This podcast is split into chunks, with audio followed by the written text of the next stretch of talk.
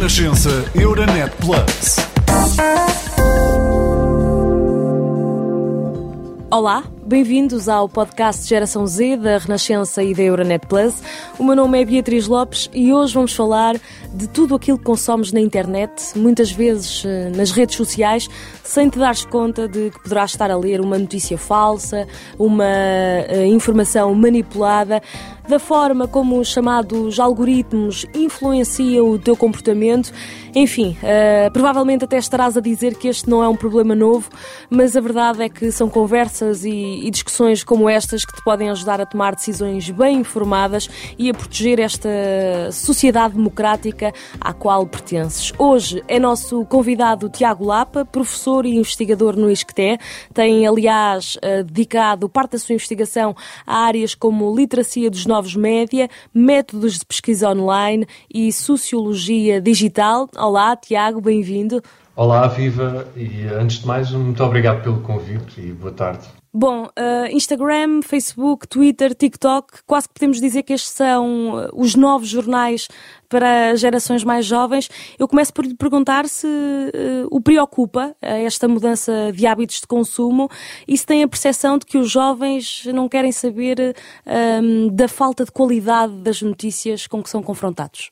Bom, em primeiro lugar, hum, cuidado com a palavra jornal, não é? Os novos jornais. Bom, os jornais são algo muito específico, é aquilo que nós lemos, quer em papel, quer eh, em formato digital, mas contém uma informação que é produzida por profissionais e que se regem por um código deontológico e que se regem uh, por, uma, por práticas jornalísticas que produzem, por princípio, aquilo que se pode entender uma, uma informação de referência ou de qualidade.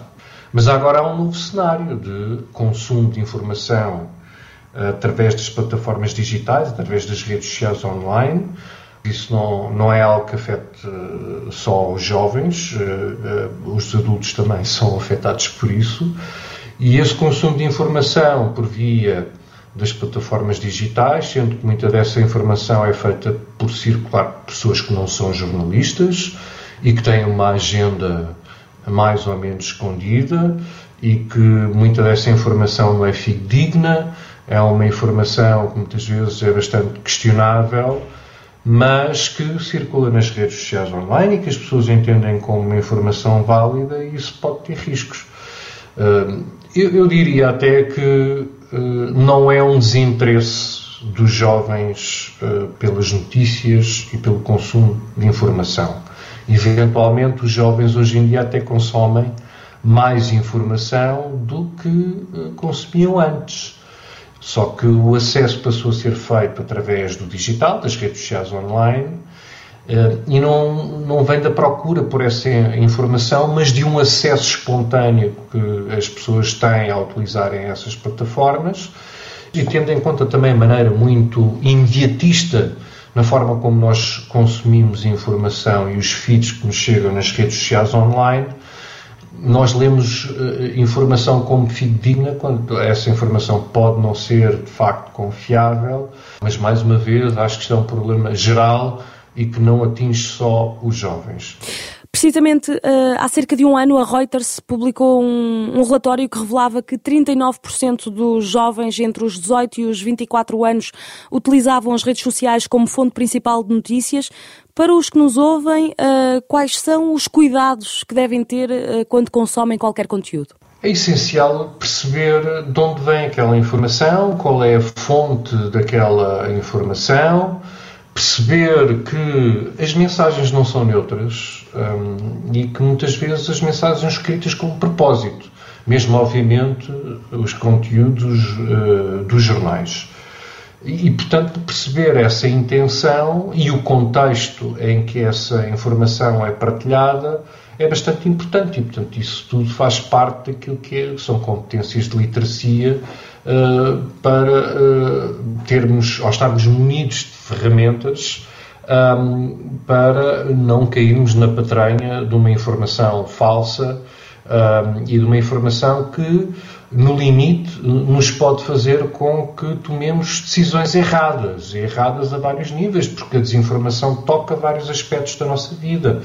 Toca às questões da nutrição, da alimentação, da saúde, das questões da participação e do voto, eh, na forma como olhamos a sociedade e a política.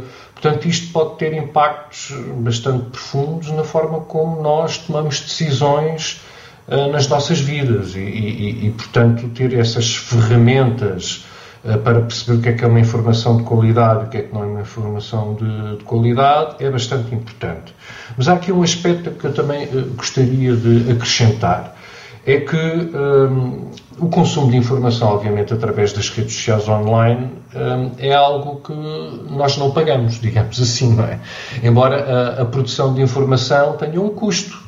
E, portanto, tem que haver aqui uma consciencialização de que, se queremos uh, ter informação de qualidade, temos que pagar qualquer coisa por ela. Mas, de facto, aqui a questão dos jovens é que estão num período em que podem ter interesse, mas pagar uma subscrição de um jornal pode estar fora uh, dos horizontes uh, ou das prioridades de, de, alguém jovem que não tem muitos rendimentos. Uh, muito poucos jovens, eventualmente, instalam as plataformas dos jornais como o Público ou o Diário de Notícias ou outros jornais de referência nos seus telemóveis, mas por outro lado também para usufruir dessas aplicações e para ler o jornal online ou através do telemóvel também é preciso pagar. E, portanto, se calhar aqui do ponto de vista dos poderes públicos uh, seria interessante perceber se é possível oferecer aos jovens modalidades de acesso a estas plataformas uh, que requerem uma mensalidade mais baixa ou um não pagamento dessa mensalidade uh, e também a presença do jornal na escola. Acho que é uma coisa bastante importante para estimular o interesse e para uh, consciencializar os jovens que uh, há informação de qualidade, há outra informação que não é de qualidade e que estar informado não é apenas ler títulos de jornais uh, ou, ou, ler descrições muito sumárias dos acontecimentos. Eu falava há pouco uh, na questão dos algoritmos. Uh, no que toca às redes sociais, têm sido vários os processos apresentados por vários países contra a meta. Uh, no fundo, o que se passa é que o Facebook e Instagram, por exemplo, ah, estão a ser acusados de criar algoritmos que levam os jovens a ficar viciados nas redes sociais. Há já registro de muitos casos de suicídio, depressão e distúrbios alimentares. Há alguma medida que uh, poderia evitar tudo isto? Uh, não, não há forma de protegermos as pessoas contra os algoritmos? Bom, em primeiro lugar, de facto, há eventualmente aqui um vazio de, de regulação destas plataformas, sendo que o modelo tem sido que estas plataformas vão se gerindo a si próprias, digamos assim. Mas acho que também há uma coisa bastante importante, é que uma consciencialização dos jovens, em particular, de que a utilização destas plataformas tem consequências, tem riscos, tem riscos até pessoais, pode ter riscos para a sua autoestima, pode ter riscos do ponto de vista da sua saúde mental, do seu bem-estar uh, psicológico, entre outros riscos. Um, e daí também a importância da presença da literacia digital uh, nos contextos escolares e direcionada a estes jovens. Outra questão também importante é que os algoritmos não são neutros. Eh, eles são programados por alguém e, neste caso, são programados uh, e os critérios uh, pelos quais atuam são definidos pelos programadores dessas empresas, pelos critérios definidos por essas empresas mas por outro lado, navegar no mar de informação que existe nestas plataformas digitais, eventualmente seria impraticável sem a existência de algoritmos. Agora, é bastante importante perceber que esses algoritmos filtram a informação por nós, dão-nos sugestões uh, por nós, uh, que sugestões que o próprio algoritmo uh, calcula como sendo as sugestões mais acertadas, e uh, vão apresentar resultados uh, segundo o nosso historial de navegação. Ora, isso tem problemas, problemas no sentido em que cada vez menos temos acesso à informação contraditória, por exemplo, àquilo que nós acreditamos, ou uh, cada vez menos temos acesso à informação nova em relação àquilo que são os nossos interesses, ou aquilo que nós julgamos ser os nossos interesses, e acaba por haver ali um, um círculo vicioso a um ciclo vicioso em que, no fundo, só obtemos informação ou só consumimos coisas uh, dentro de uma esfera de interesses uh, limitada, havendo menor abertura à novidade, menor abertura a ideias e valores contrários ao nosso. E uh, isto vai-nos facilitar a vida, por um lado, mas por outro lado também pode retirar de fora informação que poderia ser bastante relevante até para a nossa tomada de decisões uh, no dia a dia.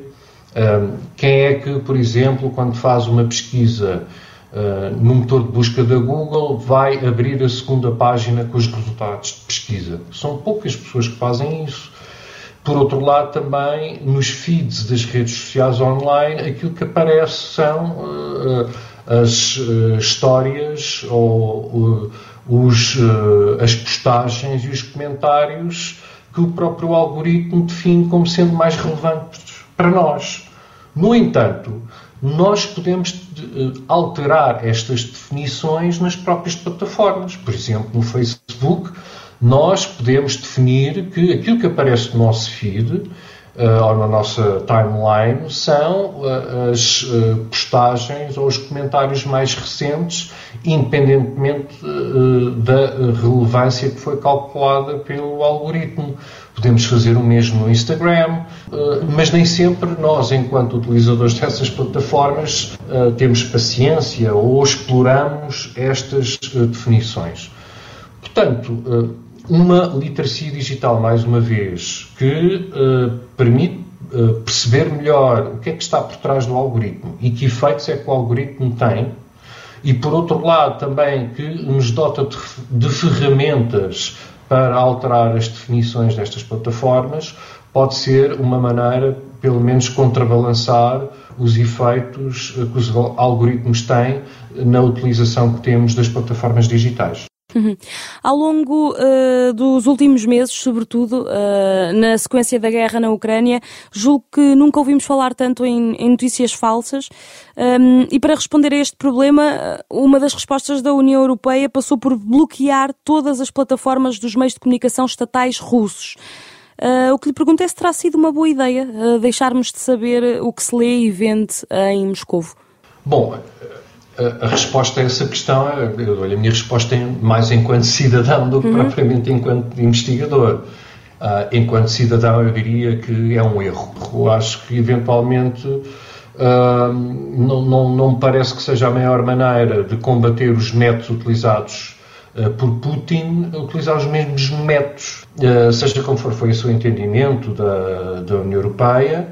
Um, e por outro lado, também me parece que nós podemos colocar em causa a eficácia desta uh, censura, sendo que se alguém quer mesmo ter acesso aos conteúdos produzidos uh, na Rússia, uh, enfim, vivemos.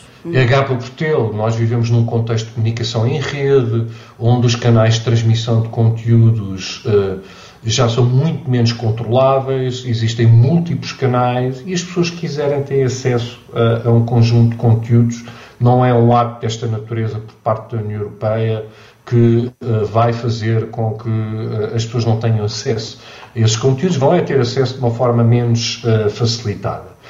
Por outro lado, também se coloca a questão de, uh, quase legal ou até legal, é? de qual é a legitimidade da União Europeia de uh, ter feito o que fez, não é? de ter sido uma diretiva europeia, sendo que a responsabilidade de banir ou não, ou de licenciar ou de regular o acesso aos conteúdos uh, foi entendida tradicionalmente como uma responsabilidade dos Estados-membros da União Europeia, não propriamente da, da União Europeia.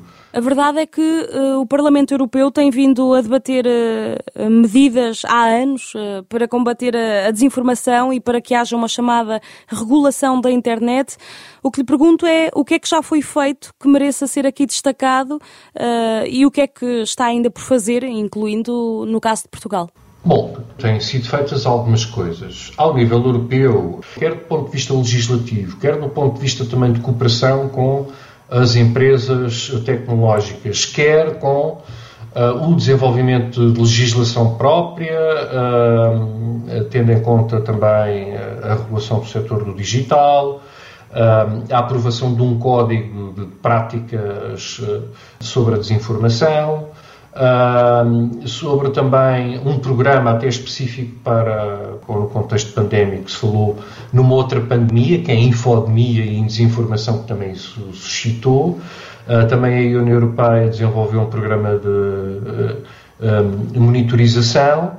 Uh, tem um observatório também independente que tem servido como plataforma para uh, trazer uh, e articular investigadores académicos uh, e plataformas e, e profissionais e práticas de fact-checking. Portanto, tem havido até uma, uma atividade intensa a esse nível. Agora, em Portugal, de facto, não, há, não tem havido propriamente uma correspondência deste nível de atividade mas também não, não é um problema que, que se combata nacionalmente. É? Como é que se combate a desinformação uh, da internet? Não, tem que haver aqui uma ação coordenada do ponto de vista internacional ou de um ponto de vista de um ator político supranacional como a União Europeia, porque Portugal isolado, ou um país isolado, dificilmente irá regular uh, alguma coisa do ponto de vista do digital e do ponto de vista de, daquilo que é a expansão da desinformação nas plataformas digitais. Agora, há várias empresas que estão envolvidas nos negócios dos dados hoje em dia, digamos uh, assim. Um, e não são só gigantes digitais, temos obviamente empresas portuguesas eh, nomeadamente as empresas ligadas ao retalho, que cada vez que vamos fazer compras recolhem dados eh, sobre nós e que têm uma informação muito minuciosa das nossas práticas de consumo. E muitas vezes essas empresas estão ligadas a grupos económicos que uh, atuam em vários setores económicos e que se pode tornar problemática esse cruzamento de dados. Estamos a falar de empresas que, se calhar, uh, nós vamos ao, ao hipermercado Uh, compramos determinados produtos, não é? Utilizamos os cartões uh, associados a essas empresas, não é? esses, a esses supermercados. E ao utilizar o cartão, nós estamos a dar os dados a essas empresas uh, e lá está o nosso historial de compras. Por exemplo, quantos pacotes de batatas fritas nós compramos por semana ou por mês. E muitas dessas empresas, como têm vários setores de atividade, também são as mesmas empresas que nos podem vender seguros de saúde ou que têm clínicas. E, portanto, isso é questionável, uh, que, uh, até que ponto é desejável que a mesma empresa que venda seguros de saúde ou que tenha clínicas saiba também quantos pacotes de batata frita eu compro por semana, por exemplo. Acho que tem que haver auditorias, uh, tem que haver uma fiscalização da forma como esses dados são utilizados e eventualmente haver legislação que uh, limita ou proíba a passagem de dados eh, de um setor ou de uma empresa para outra, mesmo que a empresa faça parte do mesmo grupo económico, tal como o próprio, uh, dentro do próprio Estado, uh, o cruzamento de dados faz quando se justifica, ok? Portanto, não há uma fonte centralizada que saiba exatamente todos os aspectos da vida das pessoas. Um, isso só deve ocorrer se, se tal se justifique, não é? E, portanto, uh, porque é que alguém da Segurança Social ou alguém das Finanças tem que saber o meu historial clínico, por exemplo, não é? Um, ou uh, porque é que nas empresas privadas uh, também tem que haver regulação a esse nível, da forma como circulam os dados, aos nossos dados, porque isso pode ter de facto consequências uh, nas nossas vidas e que pode jogar contra nós. Eh, quando procuramos emprego, quando consumimos, quando obtemos um seguro, quando vamos pedir um empréstimo, etc, etc. Uhum. E olhando aqui para uh, as políticas públicas que outros países tomaram, enfim, uh, na China, como sabemos, há uma limitação de liberdade de expressão. A Itália tem um portal online onde os cidadãos podem reportar notícias falsas. Uh, na Alemanha, as empresas de média que divulguem notícias falsas são multadas. Há vozes que entendem que esta regulação da internet pode ser vista como uma forma de censura. Também concorda? Vamos lá ver, tem que haver, tem que haver algum tipo de censura, digamos assim. Ou regulação, para utilizar uma palavra mais simpática, sendo que a palavra censura tem uma conotação muito negativa, não é? Bom, há várias razões para regular uh, ou restringir o acesso um, a determinado tipo de conteúdos, ok? E essa regulação é desejável, obviamente, para quem é pai ou mãe, não quer que os seus filhos, por exemplo, sejam expostos a vários tipos de conteúdos. Sejam eles conteúdos violentos, ou pornografia, ou até formas abusivas de marketing, conteúdos manipulatórios, etc. Portanto, eh, eh, não, não, a internet não deve ser, obviamente, um espaço sem lei, sem regulação. Há outro tipo uh, também de regulação que é necessária, tendo em conta, por exemplo, a proteção da dignidade humana, uh, tendo em conta o incitamento ao ódio racial ou à discriminação, tipos de discriminação de vários, uh, de vários tipos, um, de imagens ou conteúdos atentatórios a essa dignidade humana, mas também os conteúdos podem ter outros riscos e podem causar danos na segurança económica, com a fraude, com informações que se demonstram ser falsas e que podem ter também um impacto negativo a esse nível. Também podem ter um impacto negativo do ponto de vista da, da condução dos processos uh, políticos normais, eh, pode haver também riscos eh, de segurança do ponto de vista nacional, do ponto de vista da informação. Liberdade de expressão não significa liberdade de dizer o que se quer ou de partilhar o que se quer e que se bem entende e de colocar na internet o que se, o que se quer eh, sem, sem que haja um ato de responsabilidade. Portanto, de facto, estas restrições, esta regulação não é uh, uma censura por motivos políticos ou, ou, para uh, pura e simplesmente calar vozes uh, incómodas, embora isso aconteça de facto em, em, regimes que apontou. Mas em, sociedades abertas ou, em sociedades, democracias liberais, tem que haver, de facto, ou associada à, circulação da informação, de facto, uma responsabilidade e, e normas e uma regulação da internet. A verdade é que ouvimos muito falar em uh, uh, iniciativas de literacia digital, o Tiago também já falou nesse ponto e sobre essa importância. Uh, as escolas, por exemplo, estão a fazer um bom trabalho nesse sentido? Bom, em relação às escolas portuguesas, acho que ainda há muito a fazer, hum. tendo em conta que a literacia mediática e digital tem os seus próprios desafios. Aquilo que tem ocorrido eh, tradicionalmente é que há aspectos da literacia mediática e digital que são incluídos na unidade curricular de educação para a cidadania.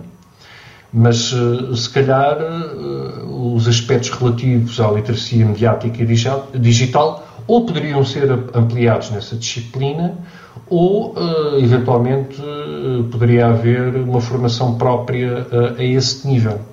Portanto, eu acho que há de facto há muito a fazer e, e é muito a fazer até do ponto de vista daquilo que são uh, práticas extracurriculares e que também podem ser eh, promotoras dessa literacia mediática e digital. Uh, agora fala-se na introdução de uma formação em programação no programa curricular, muito bem isso são competências técnicas, eh, também eh, isso faz parte de uma literacia computacional, mas a literacia digital e mediática vai para além disso. Vai, é, não é só saber mexer e interagir com a máquina, até de uma forma mais avançada e experiente, mas a literacia mediática e digital também inclui competências em termos de pensamento crítico, eh, competências sociais, porque as plataformas digitais não só são eh, ferramentas complexas do ponto de vista técnico, mas também do ponto de vista social, na forma como nós interagimos e utilizamos essas plataformas. E requerem uh, pensamento crítico na forma como nós interpretamos, e analisamos e avaliamos os conteúdos que nos chegam através das plataformas digitais. E isso é extremamente importante. Por outro lado, do ponto de vista daquilo que nós podemos associar as duas coisas, portanto, estávamos a falar sobre a questão da informação. Se calhar apostar também em atividades extracurriculares que podem incluir, e há projetos a esse, a esse nível, por exemplo, o Jornal Público tem a ter projetos a esse nível, o Diário Notícias, etc., de apoiar hum, a construção de jornais colados, por exemplo, ou de haver aí uma literacia noticiosa na escola em que os próprios alunos se veem envolvidos neste tipo de atividades. Eh, não só estão envolvidos na construção do jornal, quando, quando, ao mesmo tempo vão adquirindo de facto competências de literacia mediática e digital e depois vão ter melhores eh, ferramentas para perceber porque é que uma determinada informação é de qualidade e outra não é, porque é que uma segue determinado tipo de critérios e outra não. Tiago Lapa, professor e investigador no ISCTE, ele que nos ajudou aqui hoje a refletir sobre a importância de regularmos a internet. Uh, sobre este assunto, dizer apenas que foi mais ou menos há cerca de três meses que Bruxelas uh, alcançou finalmente o acordo europeu para regular conteúdos na internet. Um, na prática, a chamada Lei de Serviços Digitais tem como objetivo travar a partilha de conteúdos de ódio e aqui incluem-se também as campanhas de desinformação, o que significa que se uh, gigantes como a Google, o Twitter e o Facebook não controlarem as informações, arriscam-se mesmo a multas milionárias. Quanto a nós, voltamos a ter encontro marcado dia 27 de julho para falarmos sobre férias. Até lá. Renascença Euronet Plus, a rede europeia de rádios para compreender melhor a Europa.